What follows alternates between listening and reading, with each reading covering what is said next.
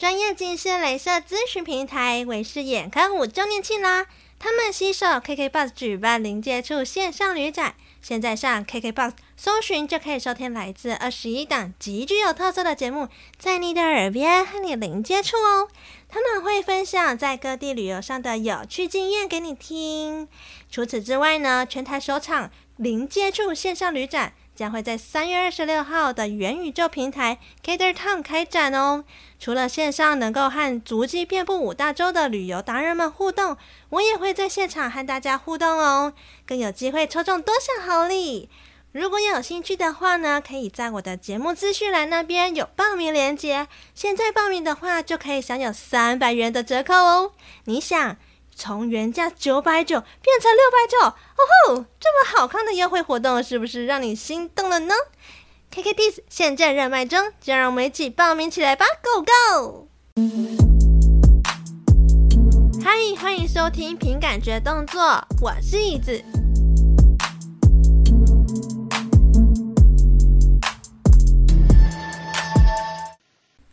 “Go go” 真的是没有在那个口播稿里面，但是我觉得加的话会让整个节目看起来超级可爱，所以我就加了那个 “go go”。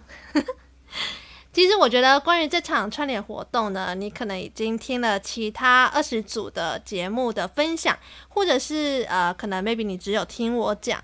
但我觉得这场串联活动呢，我觉得还蛮有意义的啦，因为它是主要希望排解大家想要去国外玩却又不能出去玩的那种很厌世的心情。所以呢，其他二十组的节目，他们其实都有用他们的特色去。分享他们在国外的一些有趣经验，但是呢，本人我呢，就是因为疫情的关系啦，所以让我原本想要去国外旅游的这个小愿望就只能暂时停止，所以。我决定呢，在这一场串联活动的节目上架最后一天，让我带你们回到高雄，和你们分享一下我今年二月初参加了一场蛮特别的一个活动，然后试着带着你们一起来体验属于高雄的祭典，或者是说，你可以说它是游行的一个行程。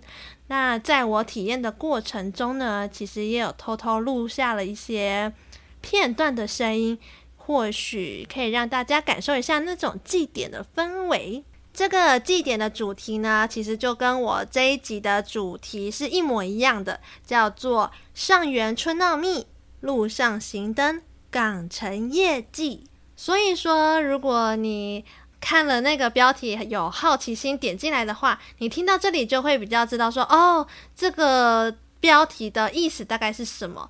然后我想想，我当时参加这个活动的原因，是因为我去参加了一场高雄新开录音室的开幕。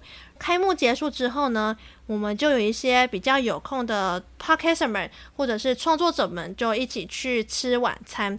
其中有一个 podcaster 是电影趴的贝贝，他就问我说：“哎哎哎，等一下要不要一起去参加上元春闹这个活动啊？”我想说那什么鬼东西啊？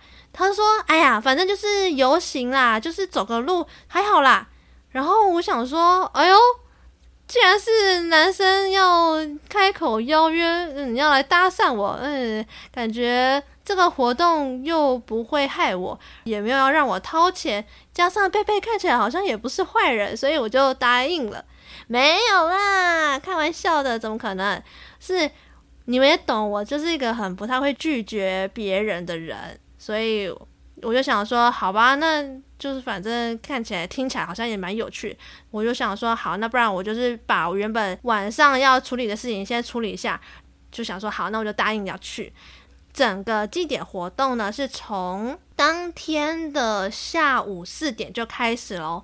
可以从他们不同的妆容啊、服装，他们手上拿着物品或者是器具，就可以大概猜得出来哪些是抬轿组，哪些是跳舞组，或者是哪些是活动机动组。他们一路上呢，就会抬着轿子，那轿子上面呢，就会有点火，会从高雄的。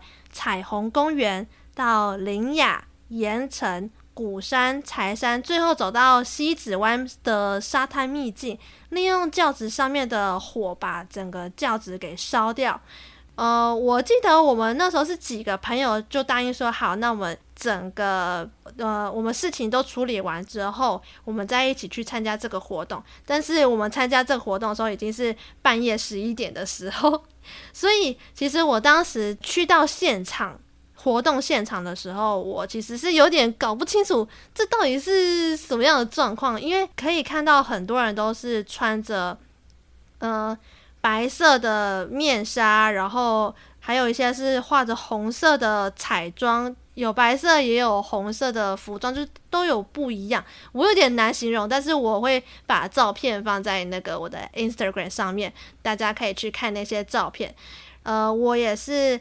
当下想说，哎，反正晚上大家处理完事情，那因为刚刚呃晚上吃饭的时候有点意犹未尽，那就再吃个宵夜，把这场活动当成是一种吃完宵夜去散步消化的一种散步走路的小活动。对，我以为这个祭典是小活动，所以我就。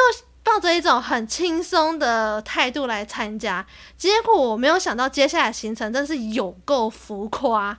对，因为我是后来听他们现场的工作人员说，这个活动的主办单位呢是来自于一家书店，高雄的书店。那它的店名呢叫做禅语阅读，禅是貂蝉的蝉，下雨的雨，超越的越，读书的读。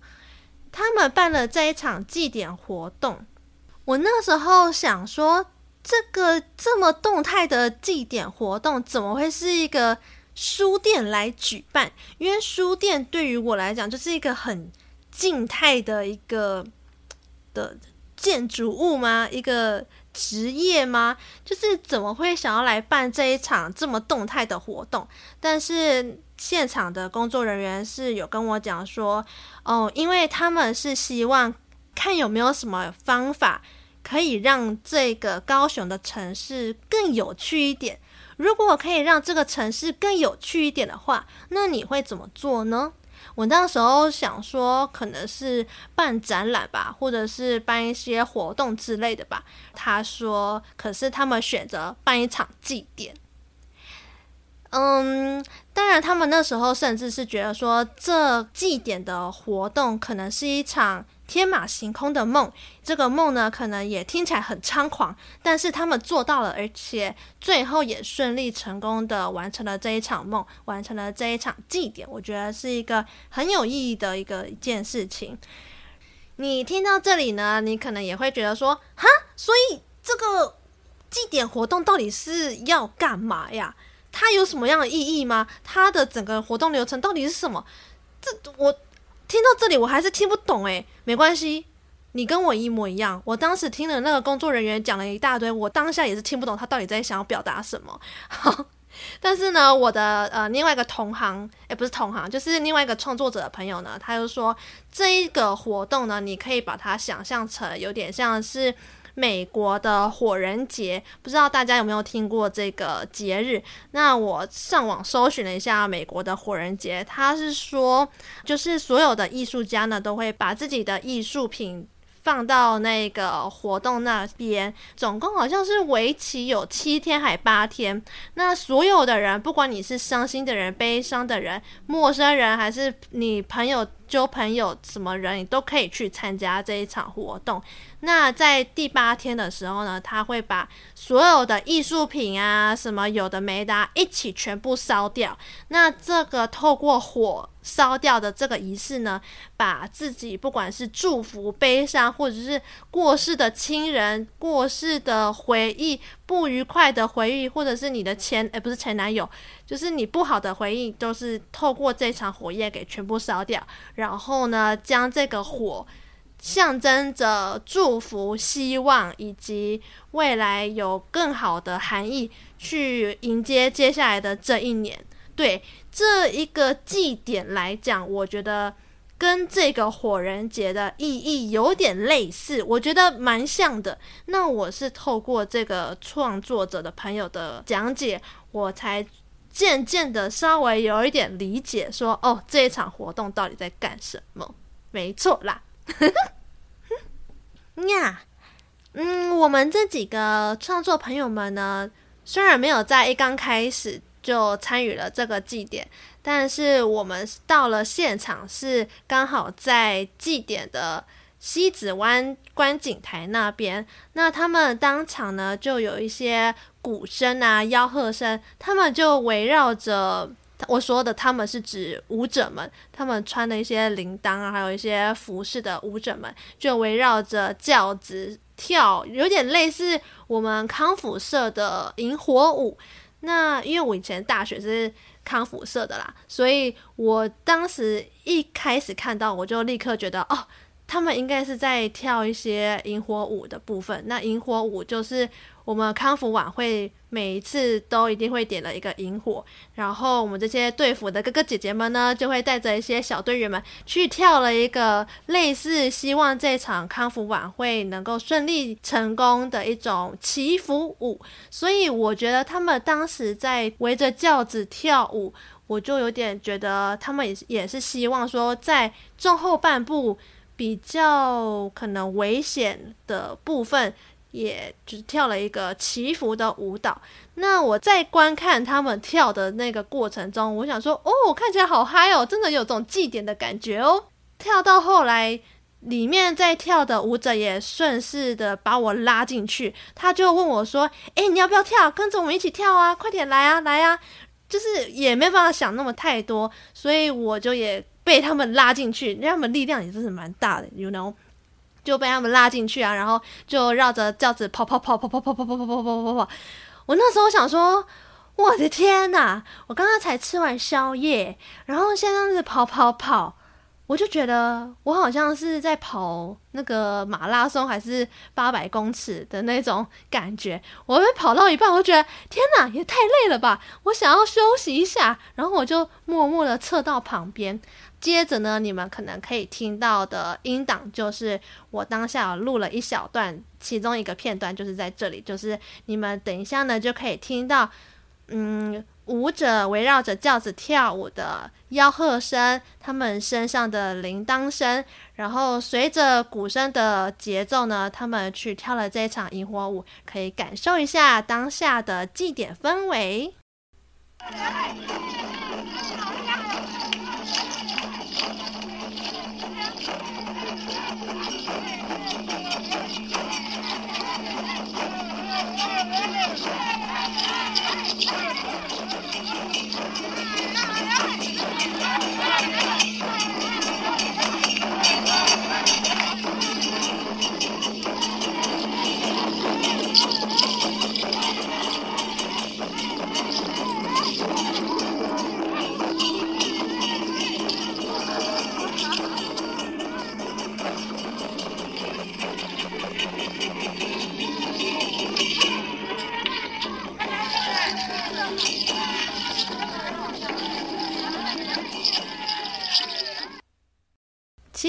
跳完之后呢，我就看他们那些工作人员好像就是在收拾东西啊什么的。我以为哎，差不多结束喽，嗯，可以差不多回家了吧？结果没有，他们说最后终点站是要在西子湾的沙滩秘境去解决掉这个轿子，而、不是解决，就是 用火去烧掉这个轿子。然后我想说，哦，沙滩秘境，OK，听起来好像没有很远，那感觉也是蛮酷的。朋友们就说，哎，要不要一起再继续走下去啊？要不要冲一波啊？青春一下啊？然后我就想，好啊，谁怕谁啊？那就继续走吧。后来他们就有的人扛轿子啊，有的人当领队领舞的，还有的人是当那个，反正我也不知道哎，就是各司其职。然后我们这些路人假路人，也就是跟着进去，跟着他们走就对了，反正不会迷路啦。我自己是这么觉得。在大家都在整装待发的这个过程中呢，我的一些创作者朋友们竟然也因为这一场活动，然后认识到、看到其他他的自己的朋友，我觉得这点蛮酷的，就是因为这一个活动，然后凝聚了不同的人，还甚至看到自己以前许久未见的朋友们也一起来参加这个活动，这个是一个很妙的一件事情。我觉得我们真的开始动身前往柴山大陆，到最后有一个山海宫，然后最后有一个呃秘境的时候，在动身前，我那时候一刚开始会觉得哇，充满 power，觉得。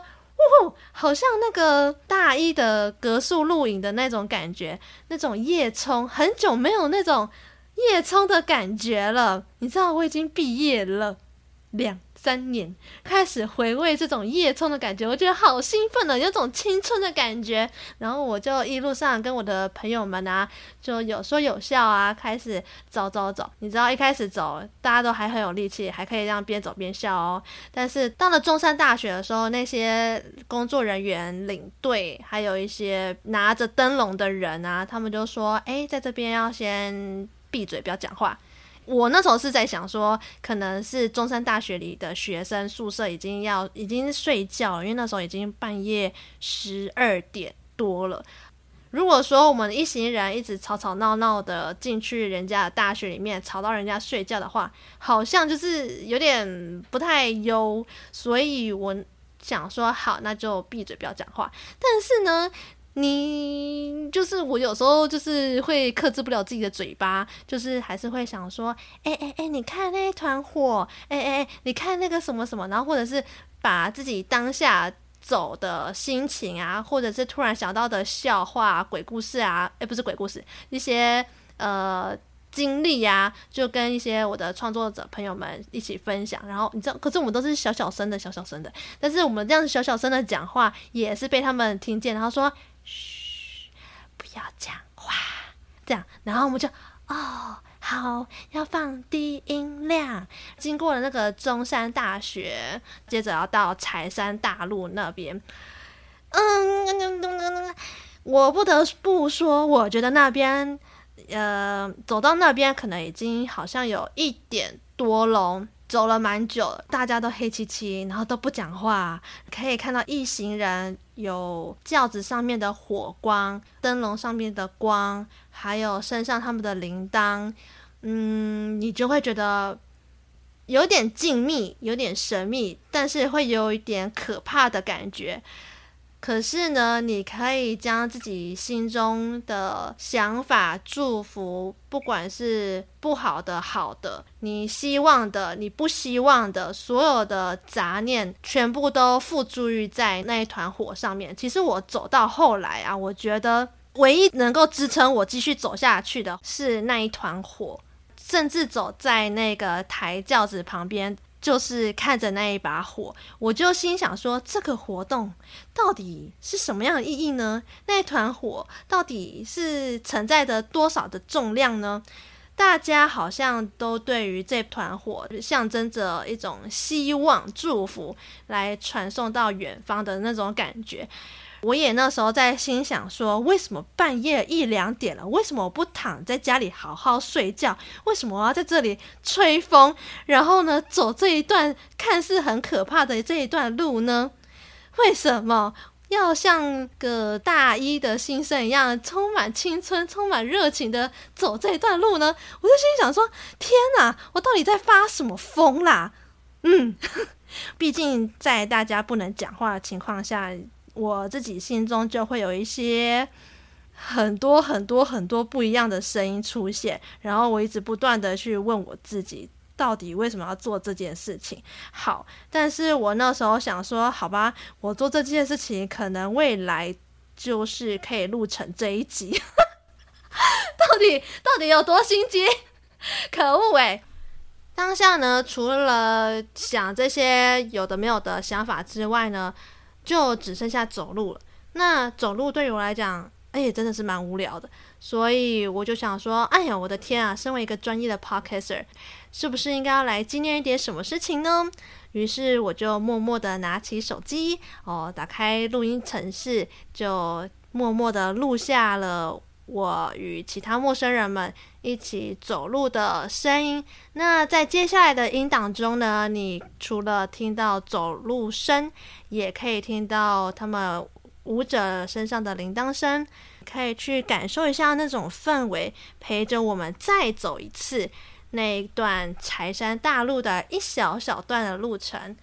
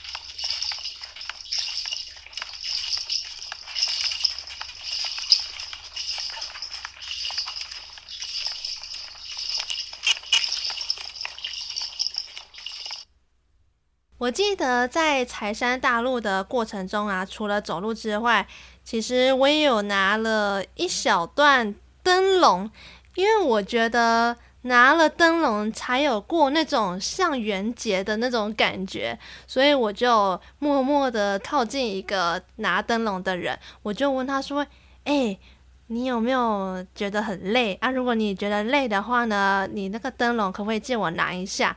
因为我想要感受一下那种感觉。然后他说：“哦，好啊，反正嗯，你也可以帮我拿拿完整个接下来的路程也没关系。反正他们这个活动结束之后，那些灯笼是他们自己彩绘的，最后也是要自己拿回家自己处理掉，或者是呃当摆饰也可以。然后当然那些柴山大路啊。”是一个山路嘛，所以是有坡形，有上坡下坡。我觉得那些抬轿子的人真的是很勇猛，因为像我们这种没有拿轿子的人，走下坡或上坡都有一点微微吃力。而且毕竟那时候我们已经走了一两个小时了，大家或多或少都有一点累。他们拿了轿子，轿子又有那种重量，在下坡的时候就会有那个重力加速度的那种感觉。尤其我又注意到，他们那些拿轿子不是只有男生，也有女生，而且他们都穿拖鞋。我就觉得哇，他们要扛着轿子从下午到一路晚上，差不多一两点，甚至啊，好像对三四点吧，他们要这样子一路扛，我觉得他们超勇猛的。我那时候觉得好厉害哦！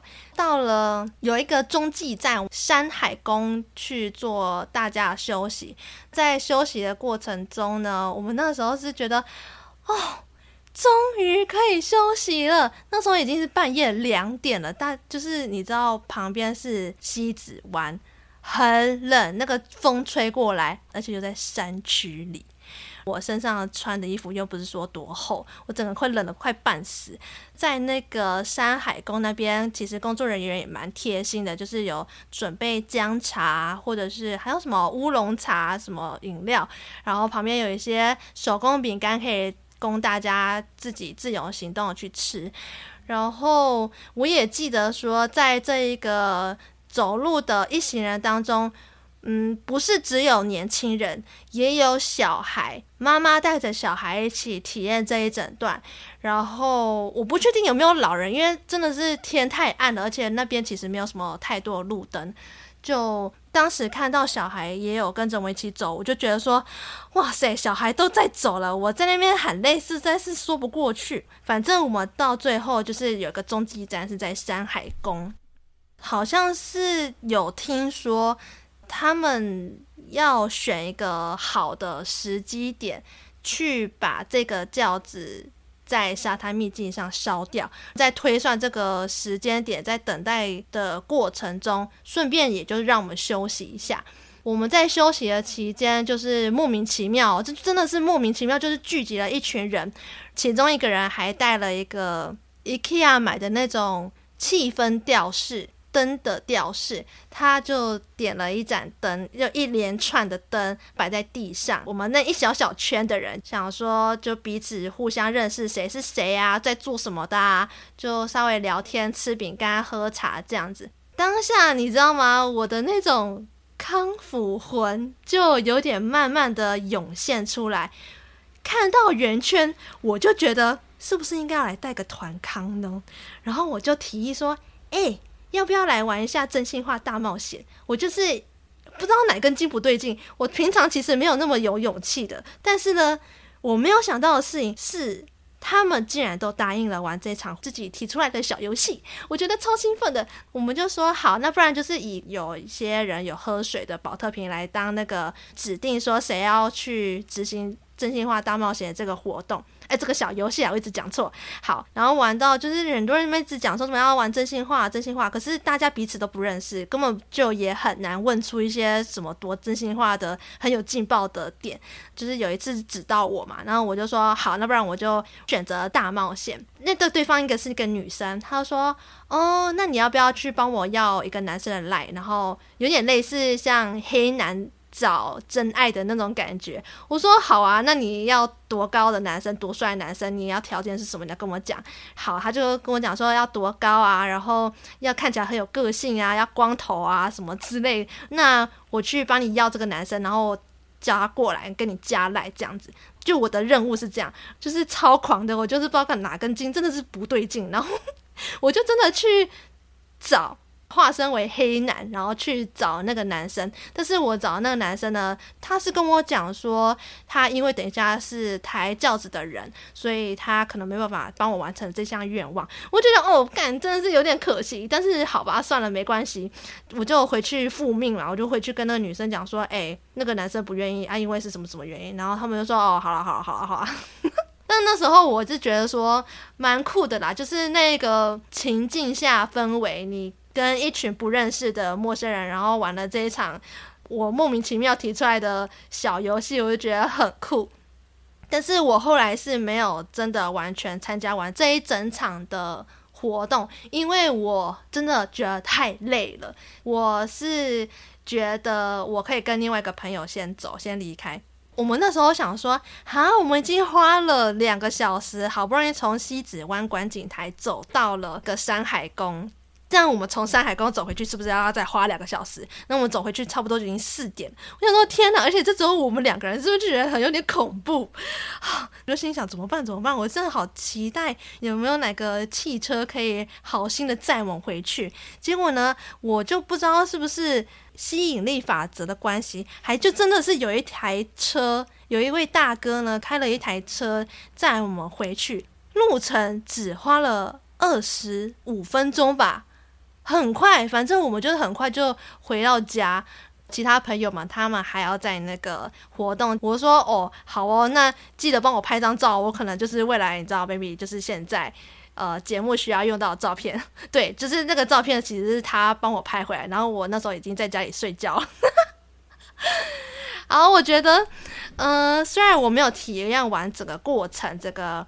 活动祭典，但是呢，这些小小的小回忆啊，是让我觉得说还蛮有趣的。因为这一场活动让我呃认识到了不同的人，很酷的人，大家都是一群陌生人一起完成了这场活动。当你回想起来这个活动的时候，你都还会有一种会心一笑的感觉。我觉得这种感觉是很棒的，就有点像是康复人。完成了一场晚会，虽然不见得认识每一个学员，但是呢，你呃，我们会记得每一场晚会活动的感动笑容啊。大家有办过活动的话，你们就会懂那种，就是办完活动的那种感觉。就是虽然大家都不认识，但是我们大家一起完成了这场活动的感动。那我在事后呢，我也有认真的去查了一下他们的这一场活动的。真正背后的意义到底是什么？然后我想说，可以再为这个活动带给大家更有意义的想法。嗯，那为什么这个活动会叫做上元春闹密呢？密就是一个线的旁边的那个部首，因为蜜是一个编织类最小的一个单位，它制造出了线，线呢再去编造成衣服或者是绳索。他们就是想要把这个画成一种象征，象征大家的愿望和祝福呢，能够编织成一幅城市里的画，点燃城市里的光，祈祷这份的缘分能够结缘不灭。那虽然这个密。是一切关系中最小最小单位，但是它勾勒出整个城市的界限，让我们人呢，就是素材穿梭在这其中，透过活动呢，去写下这一段属于每个人不同的回忆。虽然这其中呢，充满了一点折磨，但是我觉得更多的是充满了欢喜吧，或者是欢笑。这个也是我第一次看到高雄有这样子的活动，觉得还蛮酷的。因为这个行动呢，据他们说，这个其实是一个很纯粹、很简单，没有诉求，也没有利益，也没有后续，就是整个游行祭典呢，有什么样的人就会长出什么样的东西。所以原本互不相识的人们，就是因为一起突然想要办了一场祭典，然后就聚在一起。他们用了自己的方式去为这个城市做了一点有趣的事情，然后也顺便把这个祝福来送给城市。我觉得这个呃起心动念是一个很简单，但就是因为很简单，所以才可以让人家觉得很舒服、很快乐。很觉得哦，这就是祭典的本质吧。一群人自发性的做一场大梦，然后呢，亲自呢去参与他们灯笼的装饰啊，或者是彩绘。我其实是透过他们的粉专才知道说，哦，原来他们的这些台教、化妆、衣服，呃，各式各样的活动所需要用到的器材，都是他们一笔一画画上去，然后。去筹钱，把这场活动办得尽量是圆满的样子。我是看到了他这个活动的幕后花絮，我才觉得哦，这整个活动整个参加下来是一个很有意义的过程。那我在这个最后面呢，我想要引用他们书店里面的一句话，他们书店呢为了这场活动写了一段文案，我觉得很棒，所以想要来。用这个文案来做这个节目的结尾。入夜之后，将巨大的花灯点亮，吆喝一声，带着灯上街闹腾，用力玩耍，大声歌唱，光所到之处就是祭典。从城市里的喧嚣走进无人之境，最后在浪里头再点上一盏灯，将祝福送到远方。二零二二壬寅年二月十二号，哦哇！我是听说明年呢，他们应该也会在高雄办一场。那如果说听完这一集你觉得有兴趣、很喜欢的话呢，也可以去再多加留意一下这个活动。除了留意这场活动之外呢，也要稍微。回忆一下，就是今天我们这一集的干爹呢是维氏眼科。那你喜欢这一场串联的活动，愿意支持我们一下的话呢，也可以在呃节目的下方资讯栏那边有报名链接，那就也可以享有三百块的折扣享用券这样子。那喜欢这一集的讨论或是分享的话呢，不要忘记帮我在 Apple Podcast 留言五颗星。那如果你是用其他的平台收听的话呢，不要忘记帮我点个关注哦。Spotify 呢也要帮我点个五星评论。这次就先这样子喽，我们下次再见啦，拜拜。